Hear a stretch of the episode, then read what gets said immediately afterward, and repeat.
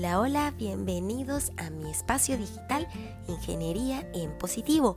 Mi nombre es Goda Ibrahim y hoy quiero que hablemos estos minutos sobre emprender, pero emprender con estrategia.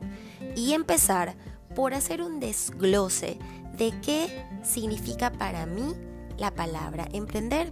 Para mí emprender yo lo clasifico en tres, digamos, en tres perspectivas. Una dentro de la perspectiva más tradicional o más común del mundo de hoy, que son las oportunidades de negocio que decidimos arrancar por cuenta propia. Hoy en día son millones de personas las que día a día están buscando la manera de tener su propio negocio y con ello tener su autonomía, su libertad financiera.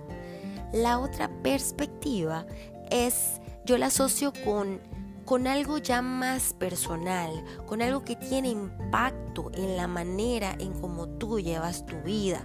Son hechos que se producen o que tú los generas de manera espontánea o te ves obligado a generarlos. Por ejemplo, mudarte de país. Para mí mudarse de país es emprender, es emprender un nuevo rumbo, es enfrentarte a un escenario totalmente desconocido, en donde te tienes que ir adaptando a una dinámica totalmente diferente a la cual tú venías acostumbrado. Y la tercera perspectiva eh, es tal vez no es muy nombrada, pero está más presente de lo que nosotros pensamos, que es el emprendimiento puertas adentro de la organización, conocido como el intraemprendimiento. Es cuando tú estás dentro de la organización como profesional y la organización te brinda la oportunidad de que tú vayas haciendo carrera dentro de la misma, porque además posees las competencias y las capacidades para aportarle em, nuevas ideas, para aportar una propuesta de valor agregado al negocio como tal. Aquí me voy a detener un poquito porque e, es una perspectiva que a mí me llama la atención y que además me toca porque en algún momento de mi vida yo fui intraemprendedora con todas las de la ley. ¿Por qué? Porque yo primero luché por estar en la empresa en donde estuve en ese momento. Para mí era la empresa de mis sueños. Entonces todos mis esfuerzos estaban destinados a que yo quería entrar allí y lo logré. Y una vez que lo logré, fui como una esponja tratando de aprender todo lo que yo podía y al mismo tiempo, a la par, aportando de mi conocimiento para formar como un como un paquete que me ayudaba a mí a impulsarme y hacer un plan de carrera dentro de la organización. Eso mismo sigue pasando hoy en día, porque hay muchísimos profesionales, jóvenes talentos que se gradúan en las mejores universidades del mundo y empresas grandes eh, los contratan, los reclutan con sueldos bastante atractivos y les dan la oportunidad para que ellos se desarrollen allí. Empresas como 3M, Intel han reconocido la importancia de los intraemprendedores. Además, también tenemos casos como de grandes tecnológicas como Google y Apple, que gran parte de sus proyectos de nuevos negocios son desarrollados o implementados por parte de sus trabajadores, que son intraemprendedores. Y aquí también quiero dejar un ejemplo, por lo menos el caso de Gmail. Gmail fue desarrollado por uno de los primeros empleados de Google. Entonces, eh, esto es una opción que pareciera que, que no es tan, digamos, sonada, pero que sí está presente. Entonces, para mí hay distintas maneras de emprender, ¿ok? Y independientemente del tipo de emprendimiento que tú estés llevando a cabo, al final llega a un mismo punto. Es un proyecto, porque un proyecto es algo que tú deseas y que generas todos los mecanismos que te van a permitir activar la consecución de eso que tú deseas. Entonces, al final del día, tenemos un proyecto independientemente de el tipo de emprendimiento del cual estemos hablando. Y ese proyecto como todo proyecto, tiene que estar apalancado por una estrategia. No es arrancar un proyecto por arrancarlo, sino arrancarlo con una visión estratégica. Y para mí, la estrategia no es más que el cómo yo voy a lograr las cosas. Es sentarme y analizar en frío qué necesito yo, a qué me estoy enfrentando yo y cómo puedo jugar con todo eso para que me ayude a transportarme al punto que yo deseo, que es el logro del objetivo, ¿ok? Que está contemplado en mi proyecto. La estrategia como tal se alimenta de conocimiento. La estrategia como tal se alimenta de la visión de los factores externos que rodean el objetivo de mi proyecto y de los factores internos también. ¿Qué quiere decir esto? Voy a tomar en este caso el ejemplo de un emprendimiento del ámbito comercial. Si yo voy a arrancar este tipo de emprendimiento, yo tengo que empezar porque además de definir el producto o servicio, yo tengo que conocer mi mercado, yo tengo que conocer quiénes son mis potenciales consumidores. Inclusive hoy en día es muchísimo más importante por todo esto de la categoría de las generaciones.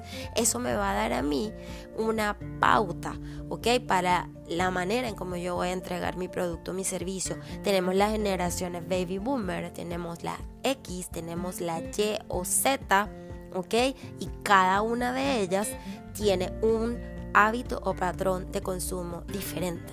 Entonces, tengo que ir hacia allá, mi radar también tiene que estar dirigido hacia mis competidores cómo se comportan mis competidores, cuál es la estrategia que ellos usualmente usan, eh, cuáles son las vías de comercialización que estarían disponibles para mi producto o mi servicio, cuáles son las, digamos, los, el apoyo a nivel de marketing y publicidad que yo debería estar utilizando. Eso es todo lo que me rodea entra como factores externos, inclusive el marco legal del sitio en el cual yo pienso eh, colocar o que llegue mi producto o servicio. Y también están los factores internos, que es todas, digamos, mis fortalezas o las debilidades que puedo yo tener a nivel de habilidades, a nivel de competencias, a nivel de presupuestos, a nivel de todas esas ventanas de apoyo que yo voy a tener para arrancar un proyecto determinado. Entonces, cuando yo esté en conocimiento desde estos dos frentes, del externo y del interno, yo tengo allí datos, yo tengo allí información, yo tengo conocimiento que me va a permitir a mí definir de una manera globalizada con una visión 360 cómo yo llego a ese objetivo, ¿ok? Y ese cómo yo lo desagrego en un plan que está conformado por tareas, ¿ok? Entonces, repito, la estrategia es el cómo. Yo la voy a traducir en acción a través de la elaboración de un plan. Y este plan está conformado por la lista de tareas, por ese paso a paso. Y ese paso a paso lleva asociado un orden de ejecución, ¿ok? Lleva asociado recursos que son recursos financieros y también recursos humanos y materiales, porque al final es un todo. ¿ok? Que se va a ir accionando para ir haciéndome mover del punto actual en donde yo estoy hacia el punto que yo deseo estar. Yo quiero resaltar que no veamos el plan como una estructura rígida que me va a aprisionar. No, el plan puede cambiar, los planes se reprograman, los planes se readaptan, los planes se sufren replanificaciones, ¿ok? Porque además el mundo de hoy está sujeto a cambios galopantes, entonces mi plan tiene que tener la flexibilidad de adaptarse a esos cambios, pero siempre es necesario tener un bosquejo un bosquejo que al menos nos dé la visibilidad del camino que deseamos recorrer o que debemos recorrer para llegar al logro de un objetivo. Un plan me va a permitir a mí alinear mis acciones con el resultado que yo espero obtener al final del camino. Espero que esta explicación les haya llegado de manera clara, de manera sencilla. Para mí además es una meta, inclusive una meta personal, tratar de simplificar mi mensaje, mi lenguaje y que llegue a la mayor cantidad de personas posibles, porque el conocimiento se comparte y en la medida que compartimos replicamos y replicamos en positivo. Entonces les dejo estos minutos de, de, esta cápsula por acá y me quedo abierta, me quedo abierta a su feedback, a sus comentarios, a sus recomendaciones. Todo todo, todo siempre está sujeto a una mejora continua. Todo proceso tiene que estar sujeto a una mejora continua, a una retroalimentación y a identificar siempre una mejor manera de hacer las cosas. Eh, mi nombre es Koda Ibrahim y nos seguiremos escuchando y viendo también. Chao, chao.